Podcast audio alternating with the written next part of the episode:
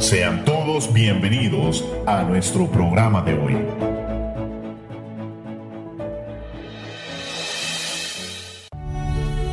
Ocho y media de la mañana, hermanos, bienvenidos a una nueva edición de este subprograma Verdades Eternas. Mi nombre es José Alfaro y el día de hoy, en esta mañana, me acompañan dos hermanos que se han preparado este día para traerles la verdad acerca de la palabra de Dios. El día de hoy me acompaña mi hermano este Jorge. Hermano Jorge, ¿cómo está? Bendecido hermano y buenos días Héctor, buenos días a todos mis hermanos que están aquí presentes y a toda la audiencia que nos oye, pues les, decimos que en esta mañana vamos a entregar un, tema continuado de las cinco solas. Amén. Amén, así es. También aquí me acompaña mi hermana María Gutiérrez. Dios les bendiga, hermanos. Buenos días a toda nuestra audiencia. Bendiciones, muy buenos días, hermano Jorge, hermano José. Es un gusto poder estar con ustedes en cabina. Gracias. Amén. Y el día de hoy, hermanos, queremos continuar con los temas acerca de las cinco solas. Y nada más introduciéndonos en 2 de Timoteo, capítulo 3, versículo 16, que dice de la siguiente manera. Toda la escritura es inspirada por Dios y útil para enseñar, para reprender, para corregir y para instruir en la justicia a fin de que el siervo de Dios esté enteramente capacitado para toda buena obra.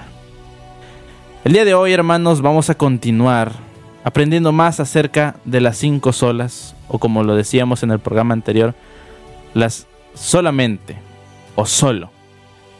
Y cuando nos referimos a la sola escritura, nos referimos a que solamente la escritura es nuestro recurso principal para entender, para estudiar acerca de Dios y acerca de nuestro caminar como creyentes.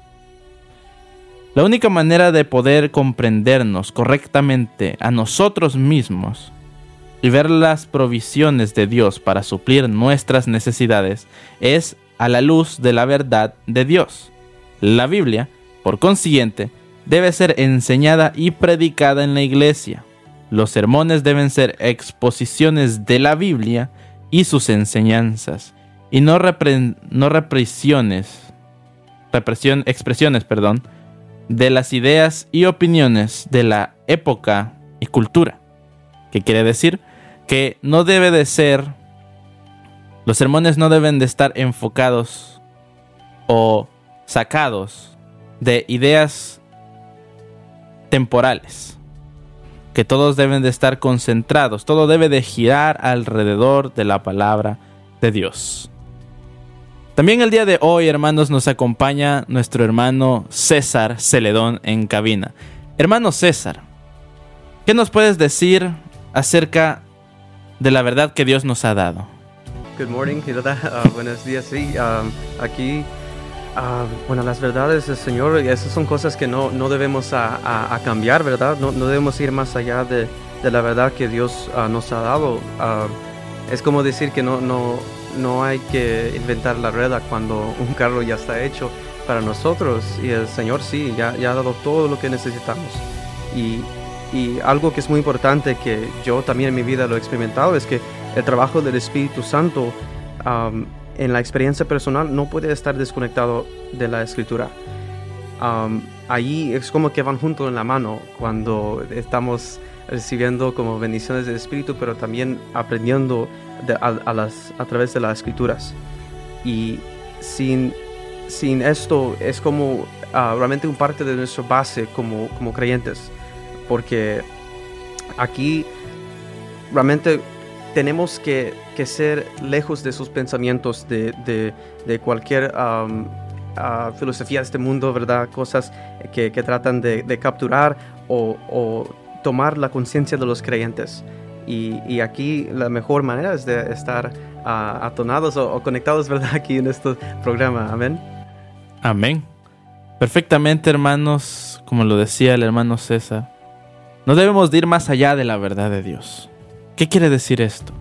De que cuando nosotros escuchamos acerca de libros, acerca de este de libros agregados a la Biblia, tenemos versiones de la Biblia donde podemos ver este libros apócrifos, por ejemplo.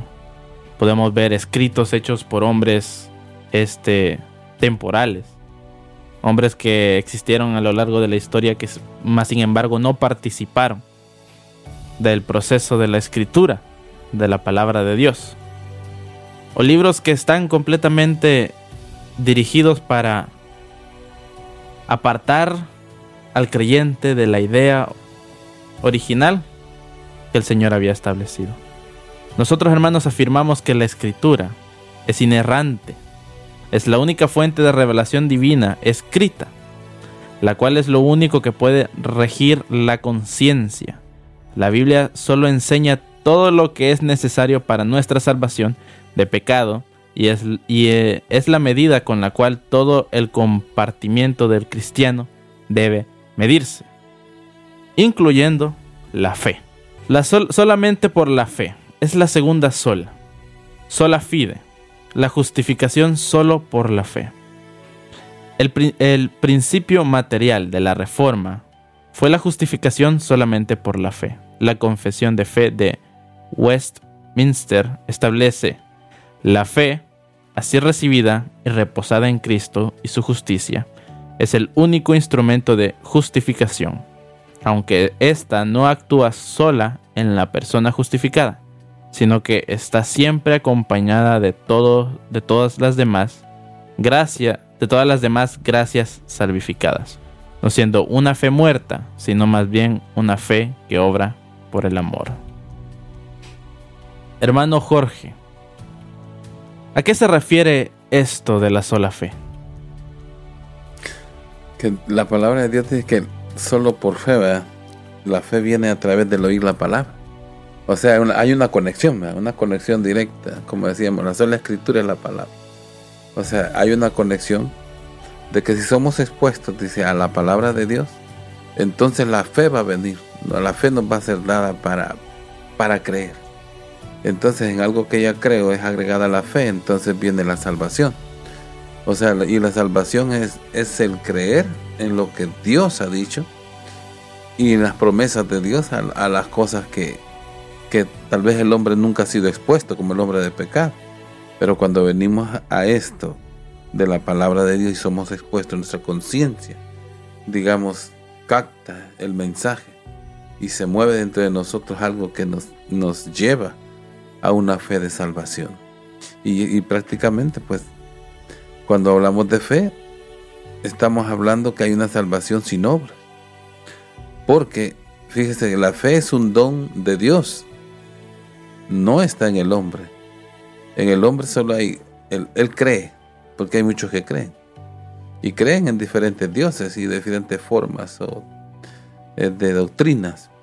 Pero cuando viene la fe de la salvación, es algo diferente que nos lleva a una a una entrega a Dios y a un amor hacia Dios por lo que Él ha hecho por nosotros sin nosotros merecerlo. Porque nos damos cuenta que de una cosa que a veces el hombre no entiende, que la palabra revelada es divina. No es palabra de hombre, es la palabra divina, es la palabra de Dios. Y la fe que viene del cielo nos capacita para seguir en ese caminar a pesar de que nosotros no tengamos la fuerza suficiente para permanecer en ella. Entonces somos salvados por una obra divina, o sea, es Dios. No, no es, es así como, como las antiguas. Digamos, los hombres estaban ceñidos a la ley, ¿verdad? Pero la ley es buena. El mandamiento es santo y es justo. Pero la ley que viene al hombre, que viene de Dios, es divina. Es el hombre el que no pudo, digamos, completar allá encontrar en la ley la gracia de Dios, porque lo siguió por las obras y los ritos. Entonces no, no, no, no encontró la fe suficiente para que esa ley que es divina de Dios, que, que muestra el carácter de Dios y que nos enseña a los pecadores que somos, poder salvar. Amén. Sabemos que solamente por la fe, hermanos, nosotros este, somos justificados. ¿Qué quiere decir? de que la solamente por la fe, la sola fide, ataca los conceptos de la autojustificación por medio de las obras. Amén. Si yo o también conceptos como el karma, por ejemplo. Si yo hago cosas malas, me van a pasar cosas malas. Si yo hago cosas buenas, me van a pasar cosas buenas. Sin embargo, la palabra nos dice de que la única forma de que nosotros vamos a justificarnos delante de Dios por nuestros pecados va a ser solamente por la fe. No va a ser por las obras, no va a ser por la cantidad de, de esfuerzo que hagamos para hacer el bien, sino que va a ser en la forma en la que nosotros vivamos nuestro caminar, vivamos nuestra vida, ya que la fe es prácticamente un concepto principal de, los creyentes para caminar con el Señor. Si, una, si una persona no tiene fe, entonces su vida no, no va a ser de fe, no va a ser una vida enfocada en hacer las cosas de Dios, teniendo la esperanza de que teniendo la esperanza, perdón, de que es el Señor quien está obrando en su vida. Como también con confianza, cierta y seguridad de corazón creemos en las promesas del Evangelio y recibimos a Jesucristo como nos es ofrecido por el Padre y nos es descrito por medio de la palabra de Dios. La escritura dice, Así Abraham creyó a Dios y le fue contado por justicia. Sabed por tanto que los que son de fe, estos son hijos de Abraham. Y la escritura, previendo que Dios habla de justicia por la fe, a los gentiles, dio de antemano la buena nueva de Abraham, diciendo, en ti serán benditas todas las naciones, de modo que los de la fe son bendecidos con el creyente Abraham, porque todos los, todos los que dependen de las obras de la ley están bajo maldición. ¿A qué se refiere esto, hermano? Bueno, pues es algo realmente bastante intrigante y es este algo que viene manifestándose acerca de que Dios no viene a salvar a alguien automáticamente si no cree. Este es un argumento, hermano José, que vamos a estar discutiendo con mayor detalle con nuestra audiencia al terminar esta pausa. Amén. Regresamos.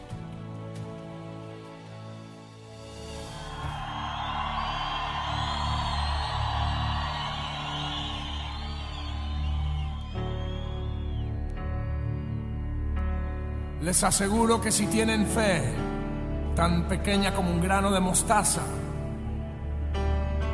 podrán decirle a esta montaña, trasládate de aquí para allá, y se trasladará. Para ustedes, nada será imposible.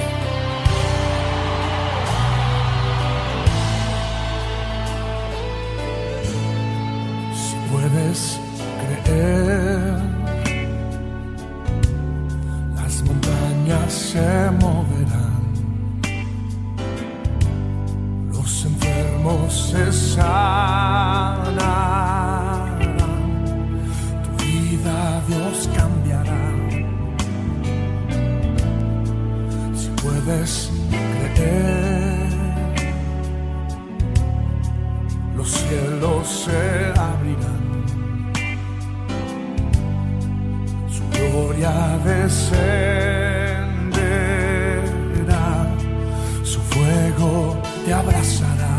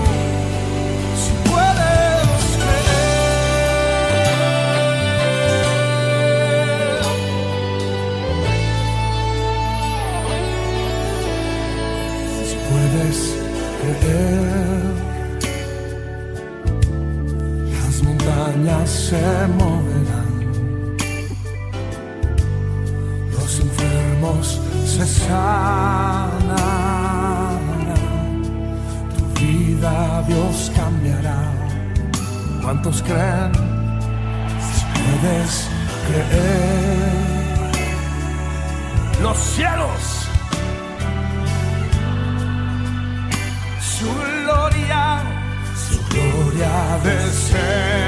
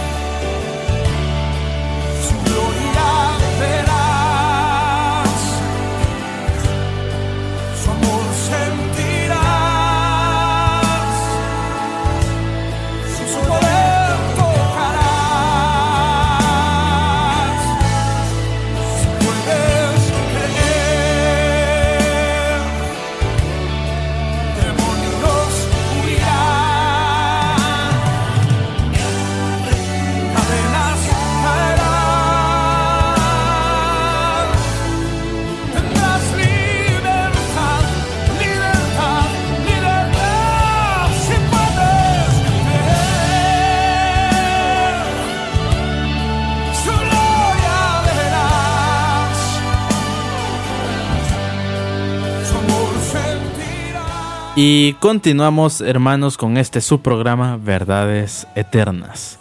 Puede escucharnos todos los días lunes a las 8 y media de la mañana. También el reprise de este programa los días viernes a las 8 y media por la mañana. Puede escuchar cada uno de los podcasts por SoundCloud o también por medio de la aplicación de esta radio iRest Radio. Amén. Continuamos leyendo Efesios capítulo 2, versículo 8. Porque por gracia ustedes han sido salvados mediante la fe. Eso no procede de ustedes, sino que es el regalo de Dios, no por obra, para que nadie se jacte. Prácticamente, hermanos, este versículo nos da a entender una cosa, de que cuando una persona busca justificarse por medio de las obras, esta abre la posibilidad de que esta persona diga, no, es que yo soy una persona santa porque he ayudado a muchas personas. Entonces tenemos cosas como la autoglorificación, tenemos cosas como este el narcisismo también incluso. Y curiosamente, hermanos, esto también abre paso a un fenómeno que muchas veces se puede dar en la iglesia de personas que piensan de que por el tiempo que llevan sirviéndole a Dios o por el título que poseen dentro de la congregación o incluso por obras como donaciones, como voluntariado, piensan de que están más cerca del cielo, ¿verdad? Sin embargo, nosotros entendemos de que la justificación es a través de la fe. Este lema define cuál es el medio único por el cual se puede alcanzar la salvación. Esto es cuando Dios por su gracia da fe al pecador para creer en Cristo y ser salvo. Esa fe es el medio. Dios no salva a alguien automáticamente si no cree. Nadie, es, nadie nace. Nadie nace salvo. Nadie hereda la salvación. Ni nadie puede salvarse a sí mismo o salvar a otros. Hermana María, dentro del concepto de la Iglesia Católica, tenemos prácticas como la confesión de pecados. Y mi pregunta es, ¿cómo esto va en contra de la salvación por medio de la fe, hermana? Bueno, pues cuando estamos hablando acerca de esas prácticas, ¿verdad?, que se ejercen en las iglesias tradicionales, como lo llevamos diciendo, ¿verdad?, desde el tema, desde el programa anterior, realmente, acerca de las iglesias ortodoxas y cómo ellas, como tradicionales, tienen esta clase de prácticas, realmente vienen bajando o vienen, ¿verdad?, denigrando el auténtico valor de lo que es este don de fe. Dijimos, ¿verdad?, antes de nuestro descanso, de nuestra pausa comercial, de que Dios no salva a alguien automáticamente si éste no cree. Esto lo queremos afirmar recalcando de que nadie nace salvo, Nadie por su propia cuenta puede heredar la salvación a menos que ésta sea dada por don.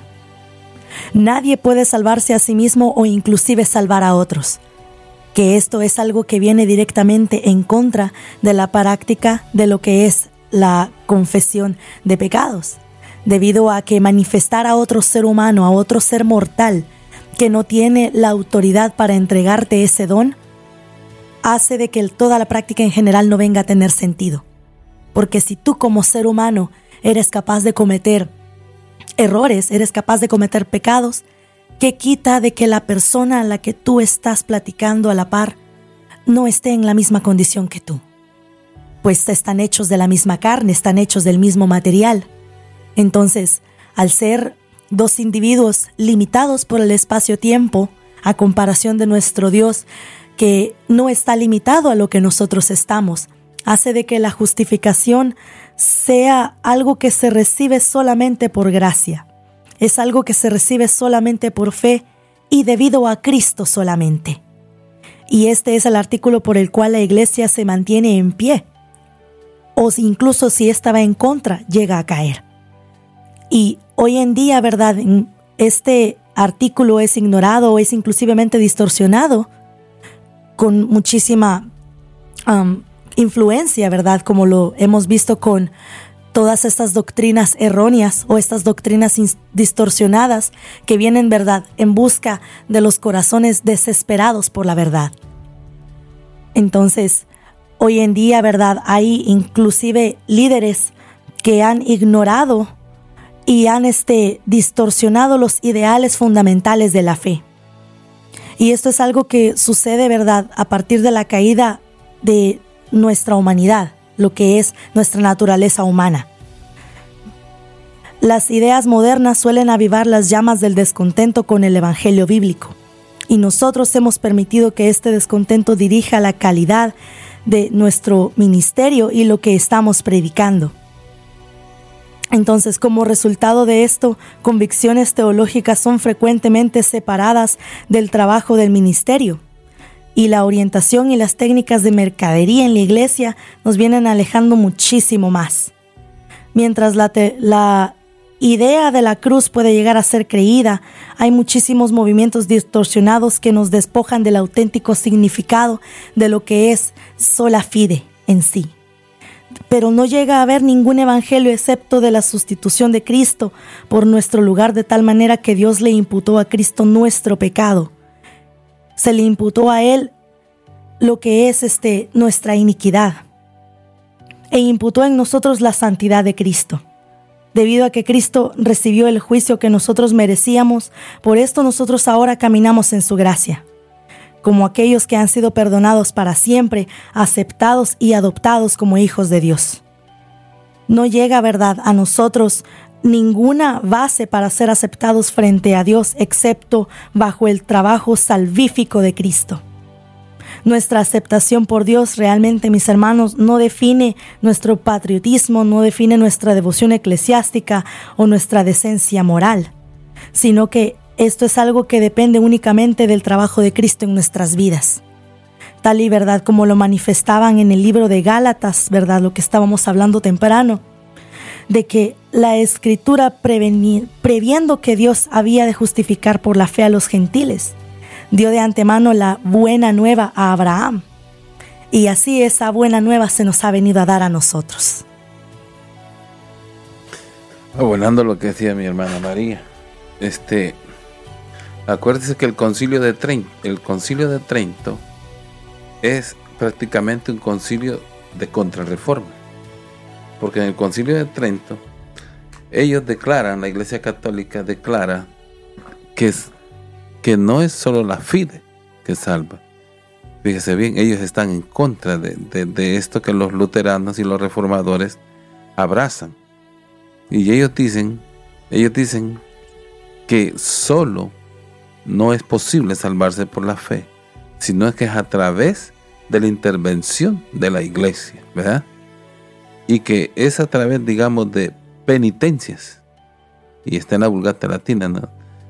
Dice penitencias y, otras cosas que, y obras que los hombres pueden ser absueltos del castigo eterno. Entonces la contrarreforma en ese concilio habla que está en oposición directa a lo que los reformadores de, ese siglo están hablando.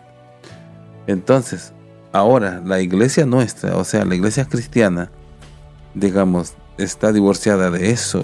De hecho, la iglesia católica es irreformable, completamente irreformable.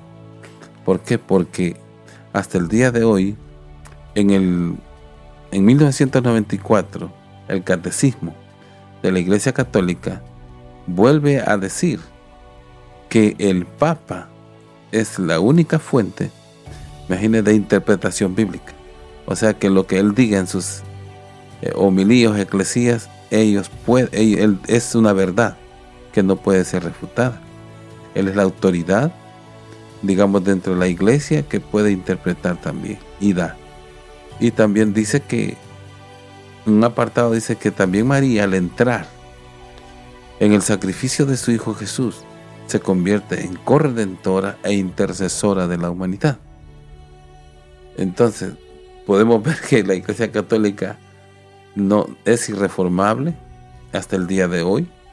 No podemos estar de acuerdo con ellos, porque a pesar de que el ecumenismo ha entrado hoy en este tiempo, el ecumenismo abraza toda la religión y todos los pensamientos filosóficos doctrinales que no son bíblicos. Por ejemplo, los musulmanes, los mormones pueden entrar en ello.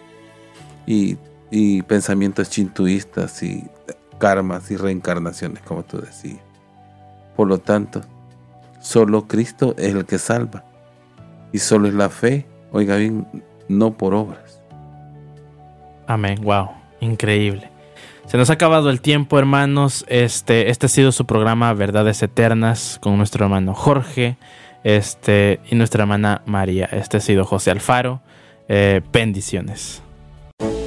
Gracias por escucharnos. Te invitamos a nuestro próximo programa.